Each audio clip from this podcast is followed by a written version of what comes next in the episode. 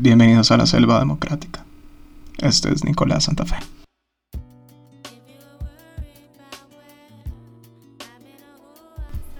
En el capítulo de hoy vamos a estar hablando sobre el conflicto armado colombiano. El por qué sucedió, las causas y el por qué, en mi opinión, que no tiene que ser la verdad, nunca se va a acabar. El conflicto armado colombiano ha generado, además de muertes, mucho dinero. En el narcotráfico, el tráfico de armas, la extorsión, el secuestro y las negociaciones por el poder con el Estado y el gobierno. El por qué en Colombia la guerra se ha convertido en un brazo político para la gente que la practica. Es una historia heredada de malas negociaciones del gobierno y estos grupos armados y la falta de justicia e impunidad que se dan todos estos casos. Ahora, según el Centro Nacional de Memoria Histórica, explicar el origen de muchos de estos grupos armados, sean guerrillas o paramilitares, es muy difícil porque difiere en cuanto al concepto social que implementó cada guerrilla o cada grupo armado. Lo que sí podemos saber es que entre 1958 y 2012, el conflicto armado ocasionó la muerte de por lo menos 220 mil personas, 220 mil colombianos. Cifra que sobrepasa los cálculos hasta ahora sugeridos. A pesar de su escalofriante magnitud, estos datos son aproximaciones que no dan plena cuenta de lo que realmente pasó, en la medida en que la parte de la dinámica y el legado de la guerra es el anonimato. Lo que quiere decir que muchas de estas muertes no tienen una explicación en sí, ni tiene una investigación para realmente dictaminar si realmente fue por culpa del conflicto o no. Ahora, de que pueden ser más, por supuesto que pueden ser muchas más. Estos son los datos que según el Centro Nacional de Memoria hay registrados en cuanto a informes, historias y todo sin fin de consultas que se hicieron a través de todo este tiempo para identificar cuáles eran las, las cifras y los datos reales de lo que ha pasado a lo largo de estos 60, 70 años de guerra en Colombia. Ahora sí es cierto que no podemos identificar la razón por qué los grupos armados se pudieron originar, si podemos identificar un factor importante que fue lo social. En cada uno de estos grupos que se armaron en armas, hay una ideología social.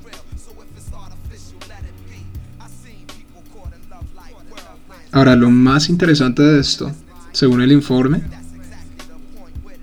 es que la probada participación de agentes estatales como perpetradores de crímenes resulta particularmente inquietante para la sociedad, el Estado en su conjunto y para ellos mismos. Esto quiere decir que de todas esas muertes que leímos atrás de las 220 mil, muchas fueron causadas por el Estado mismo.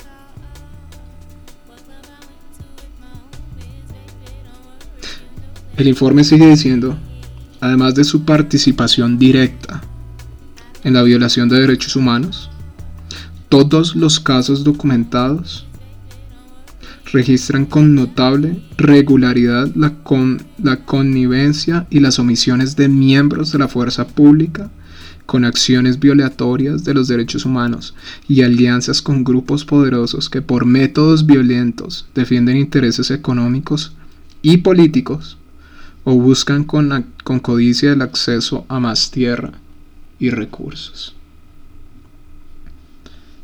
Lo que quiere decir que el informe está diciendo es que gran parte de todas estas acciones ilegales y criminales por parte de la fuerza pública, o sea, policía, ejército nacional, fuerza aérea, fuerza naval, todas las fuerzas públicas que estuvieron involucradas tenían alianzas directamente o indirectas con estos grupos guerrilleros o paramilitares. Violando derechos humanos. Ahora, el informe en sí sigue diciendo una parte muy interesante. Dice, cada uno de los informes sobre las masacres documentadas por el Centro Nacional de Memoria Histórica revela la variedad y alcance de las modalidades de violencia en el conflicto colombiano. El dedicado al municipio de Trujillo en el Valle del Cauca en los años 1988 y 1944 hizo evidente la convergencia entre el narcotráfico y los grupos paramilitares, a la vez que, que mostró tanto las alianzas del crimen con miembros de la fuerza pública como la grave y persistente impunidad. El del corregimiento de El Salado en Carmen de Bolívar entre el 16 y el 21 de febrero del 2000. Dio cuenta de las implicaciones perversas que genera la estigmatización y sintetizó la convergencia entre el proyecto paramilitar y los poderes locales y regionales asediados por la guerrilla. ¿El por qué el conflicto armado en Colombia ha durado tanto? Es por las alianzas de poder y de dinero que se dan en cada una de estas situaciones. La ayuda directa del gobierno y de muchos de los militares hacia los grupos guerrilleros con tráfico ilegal de armas.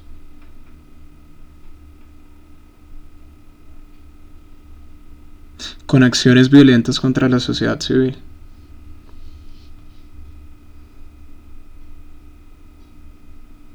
Los asesinatos selectivos por parte de los militares para conveniencia de cierto político en cierta región.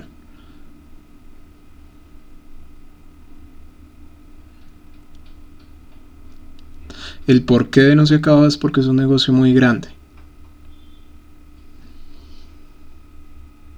Las alianzas que existen directamente e indirectamente entre el gobierno y estas guerrillas y estos grupos armados están documentadas no solo en la Procuraduría General de la Nación, sino en la Fiscalía también. Esto es lo que a través de la historia hemos heredado. Alianzas bélicas con un fin político, de dinero y de poder territorial. El desplazamiento forzado. Eso quiere decir aquellas personas que han sido desplazadas por culpa de la guerrilla, en los casos de San Carlos, Antioquia, municipio donde una cruda combinación de formas de violencia que se derivaron en masacres, asesinatos selectivos, desapariciones forzadas, torturas, amenazas, secuestros, ataques a poblaciones, minas antipersonales, bloqueos económicos y sabotajes. Produjo el destierro masivo de sus habitantes. O como el de la Comuna 13 de Medellín, el cual reveló los distintos tipos de desplazamiento y en particular la intraurbana, producto de las dinámicas de guerra en la ciudad. Cada uno de estos casos mostró la profunda degradación de la guerra y la forma en que los actores armados combinaron diversas modalidades de violencia en sus propósitos de controlar, castigar y desterrar.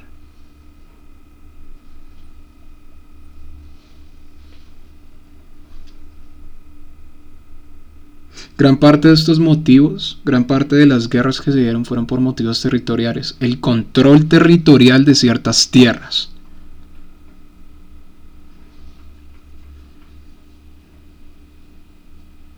Eso ha hecho que la perduración de la guerra sea mucho más de lo que realmente tenía que ser.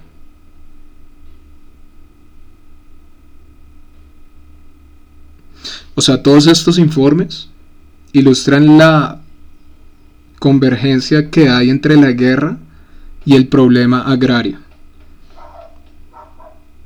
Eso quiere decir que los despojos violentos, la concentración de la tierra, los usos inadecuados de ella, las colonizaciones y titulaciones fallidas.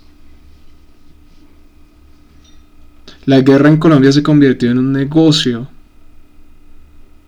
que simplemente ya está intervenida en la parte agraria, donde a un campesino lo obligaban a vender su tierra a los guerrilleros, donde fueron totalmente desplazados. El control político de estas tierras tenía un fin también eh, de negocio, tenía un fin económico. El por qué la guerra se extendió es una consecuencia de lo que a nivel económico se veía en ese, en ese momento en el país. Donde todo lo económico tenía que ser algo forzado. Donde el campesino no podía trabajar su tierra. O no como la quería.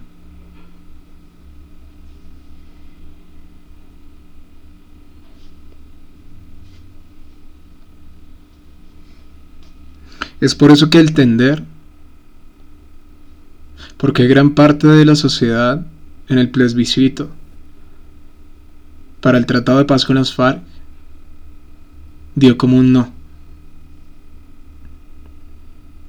Es muy complicado entender lo que es la paz sin una comprensión activa de lo que es la justicia. Y la justicia en estos casos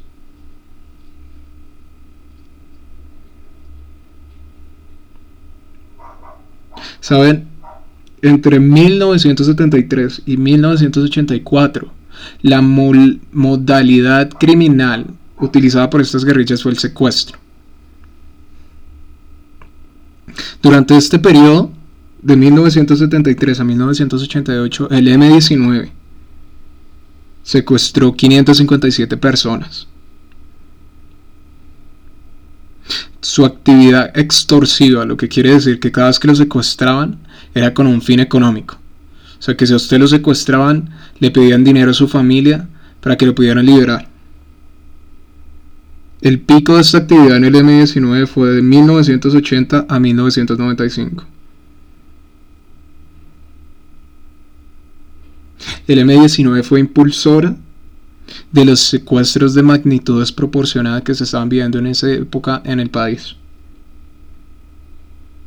Se dedicaron a secuestrar no simplemente a figuras sociales, que hay ciertas personas reconocidas que el M-19 secuestró y desaparecieron, sino además la población civil, entre los más pobres y más necesitados, fueron también secuestrados. Entre las figuras sociales y matanzas sociales que hizo el M-19 está el de Álvaro Gómez Hurtado, que fue un conservador candidato, que fue un ah, candidato conservador a la presidencia de Colombia. También está el de José Raquel Mercado, sindicalista, o el de Hugo Ferreira, gerente de Indupalma.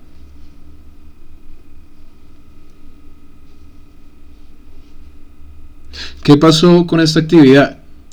Que además de que fue utilizada masivamente por el M19, creó una conciencia en la delincuencia común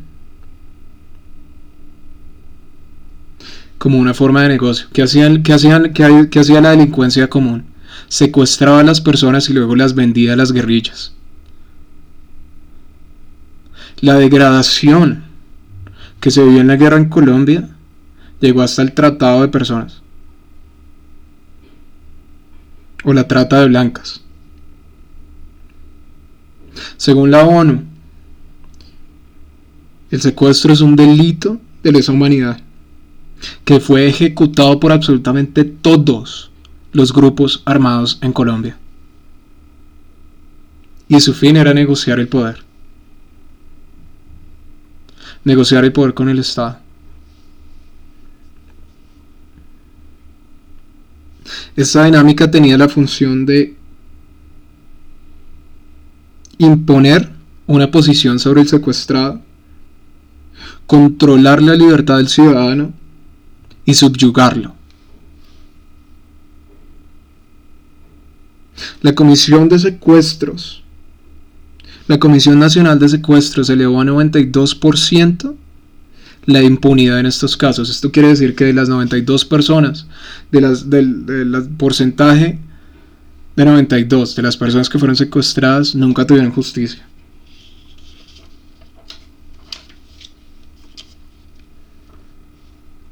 Pero esto no fue solo del M19.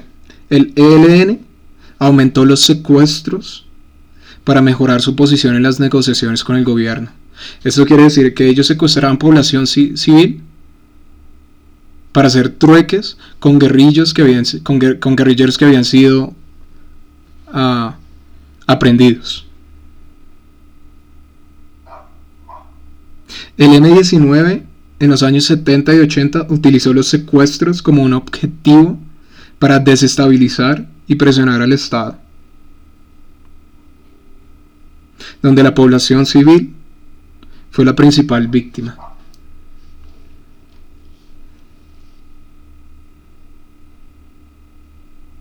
La primera expansión de este secuestro, del secuestro en sí como actividad criminal, se dio de 1970 a 1989 donde todos los grupos guerrilleros y paramilitares iniciaron la industria del secuestro.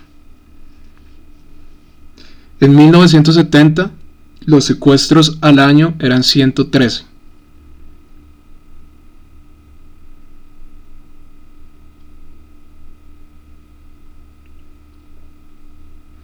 ¿Por qué el secuestro se convirtió en una arma de presión para negociar con el gobierno, porque ejercía una presión política y social para el gobierno. Lo que al final llevó al M19 a obtener la asamblea constituyente que conformó la nueva constitución de la que hoy todos gozamos.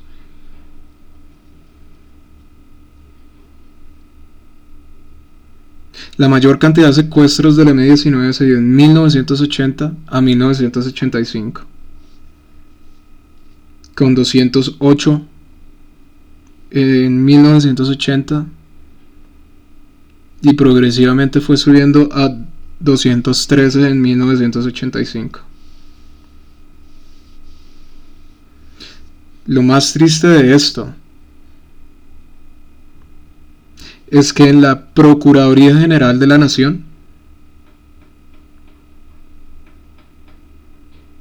al 20 de febrero de 1983, pruebas recogidas por la inteligencia militar vincularon y procesaron judicialmente a 173 personas, de las cuales 59 eran miembros activos de las Fuerzas Armadas de Colombia, o sea, del ejército.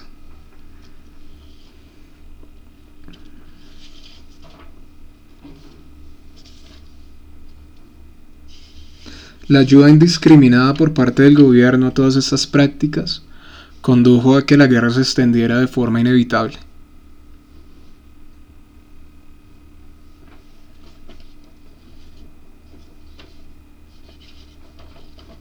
Los lazos políticos entre el gobierno y los grupos armados en ciertas partes del territorio nacional crearon una desconfianza entre la población de cuál era la gente buena y cuál era la gente mala.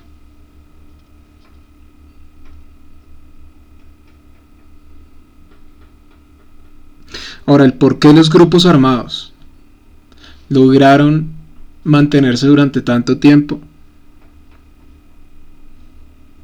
Es el desenlace de cuando una, una organización solo puede desarrollarse y mantenerse en el tiempo si consigue el apoyo de ciertos sectores de la población. Asume su experiencia y su memoria, formula sus reivindicaciones explícitas o implícitas y da forma a sus sentimientos de justicia e injusticia. Esto lo dijo Daniel Pacuaz. historiador del conflicto armado en Colombia.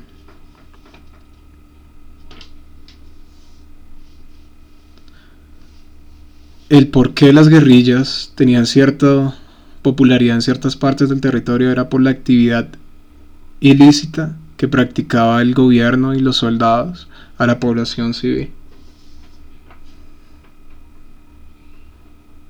Pero ¿cuáles eran las dinámicas de estas guerrillas? El control territorial cuando eran los periodos electorales. ¿Qué quiere decir eso? Que cada vez que había un llamado al voto para elección popular, era cuando la guerrilla iniciaba todas sus prácticas delictivas y criminales, con secuestros para poner presión al gobierno y con ayuda de los militares para el tráfico de ciertas armas y personas. Ahora, de 1970 a 2010, 84% de los secuestros fueron con fines extorsivos. Esto quiere decir que el secuestro se convirtió en un negocio para financiación de estos grupos armados. 84% eran con fines lucrativos.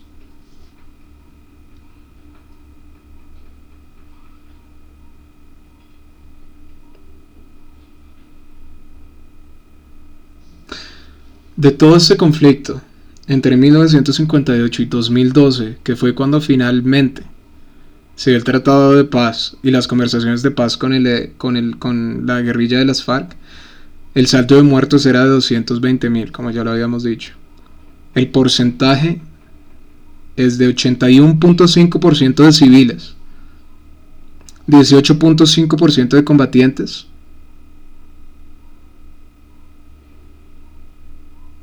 y el restante entre, entre los dos grupos combinados.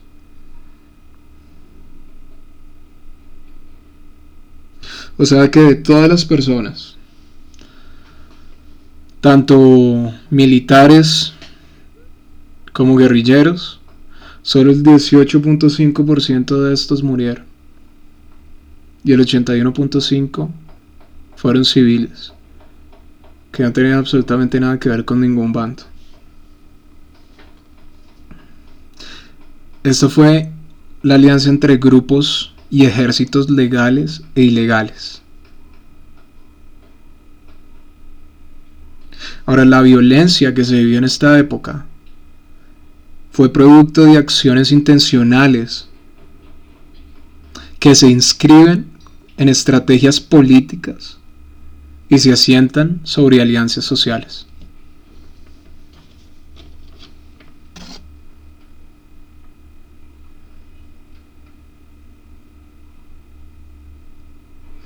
Ahora, en la actividad paramilitar, que fueron estos grupos que daban combate a las guerrillas, se fundó gracias a la colaboración y la permisividad del Estado. Ahora, según base de datos, según unas bases de datos de la Procuraduría, agentes del Estado colombiano hicieron uso del secuestro por lo menos en 111, entre 1970 y 2000.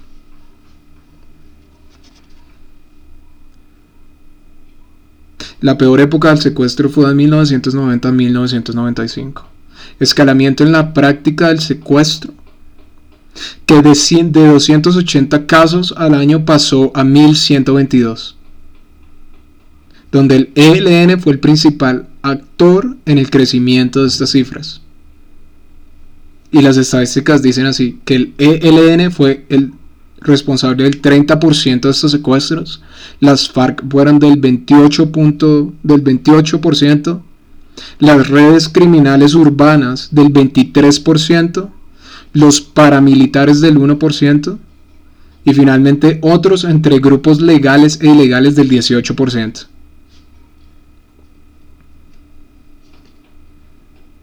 Ahora, la ecuación es fácil de por qué estas guerrillas querían hacer eso, porque querían crecer militarmente y políticamente. Lo que pasó es que luego entraron a formar parte del narcotráfico y se dieron cuenta que el negocio era mucho más grande que el de que ellos imaginaban. Entonces buscaron control directo en la explotación de recursos naturales y la extorsión de estos productos, además del narcotráfico.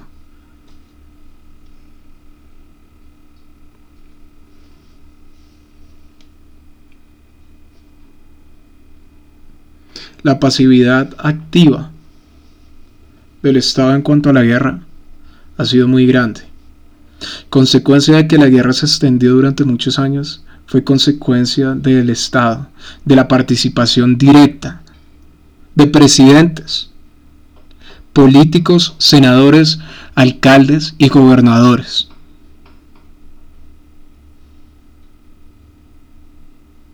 Se convirtió en un negocio muy grande. Al año, al año, el narcotráfico produce 4.5 billones de dólares.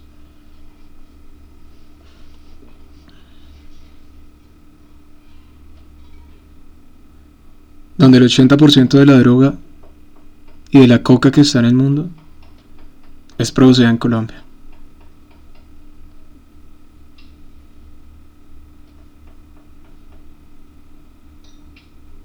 El porqué de mucho gente indignada en cuando el gobierno de Santos formó la paz con las FARC es consecuencia de que el gobierno ha sido activamente responsable de todos estos años de tragedia y muertes.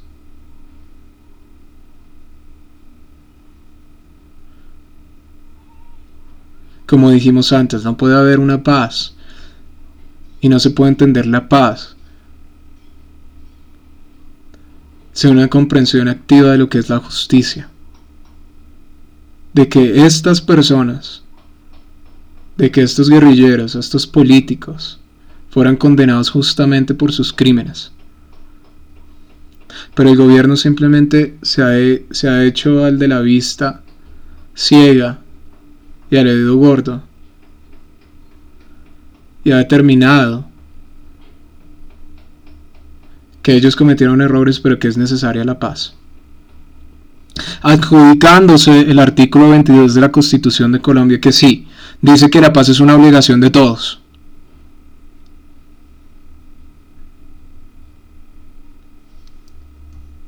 Pero esa paz consigo tiene que traer una justicia. Cuando se firmó la paz con el M-19, se firmó un acuerdo de amnistía total, o sea que aquellos que habían secuestrado, matado, nunca iban a ser condenados por aquellos delitos.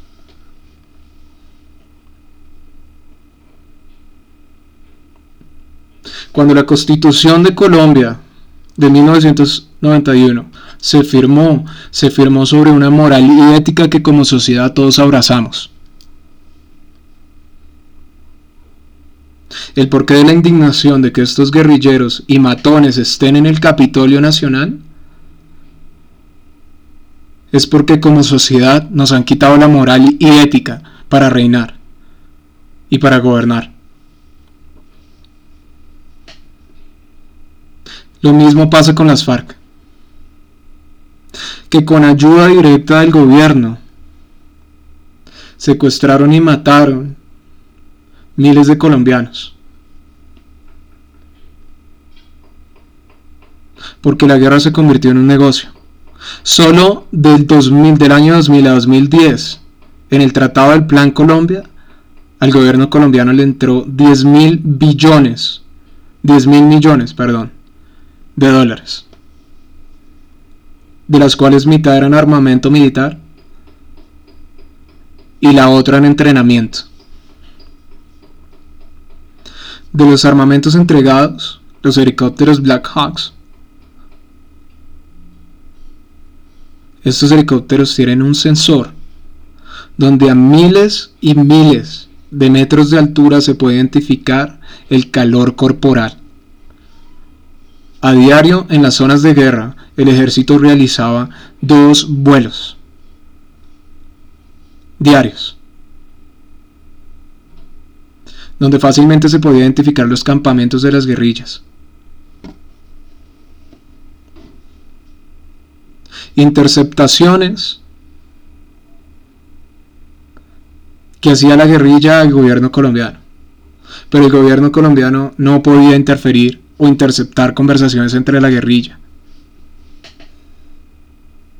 A ver, nos han creído estúpidos durante toda la vida que realmente creen que en su mayor auge las FARC logró tener 30.000 soldados armados, cuando el, el, ejército colombiano contaba con 500.000, dispersados por todo el territorio.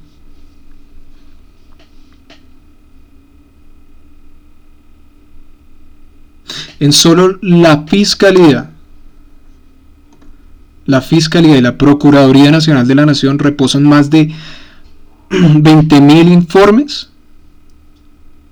sobre tratos y alianzas de la fuerza pública y del Estado con guerrillas y guerrilleros por el control político del país.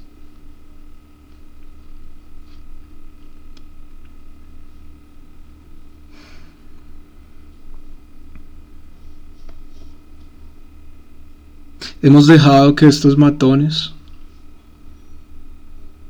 y sátrapas nos dicten con moral las leyes al pueblo colombiano. El único enemigo que hemos tenido durante toda esta guerra ha sido el propio, el propio Estado, que nos ha abandonado.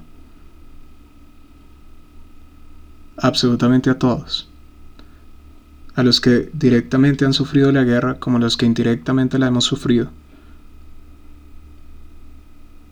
La culpa del nivel social que vivimos en Colombia es por culpa del Estado, del abandono que nos hizo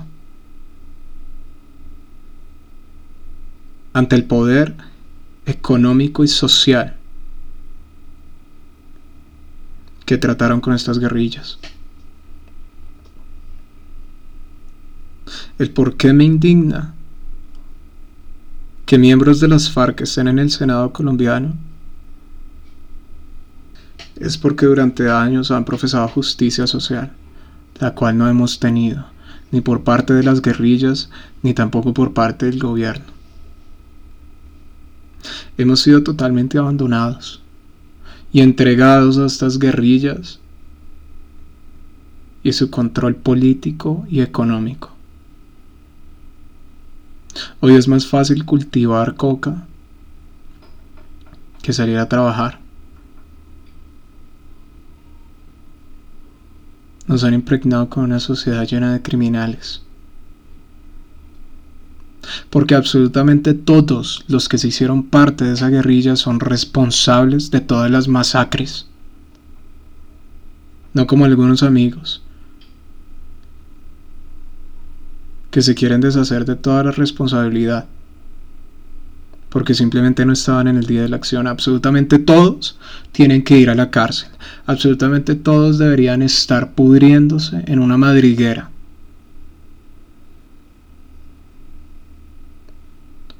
Porque no hay una moral que les dé para gobernar. Lo que hizo Santos con el pueblo colombiano no fue, no fue una traición, sino una entrega al poder e inmoralidad social que desprende de todos estos grupos armados que a raíz de todo el conflicto se hicieron millonarios y billonarios.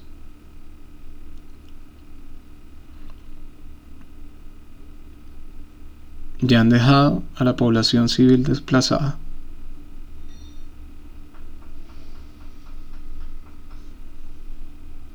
La razón por qué nunca va a terminar este conflicto en Colombia es porque se ha convertido en un negocio grande que involucra, que involucra cada parte del Estado y cada parte de la sociedad que la vive. Esto fue La Selva Democrática. Yo soy Nicolás Santa Fe.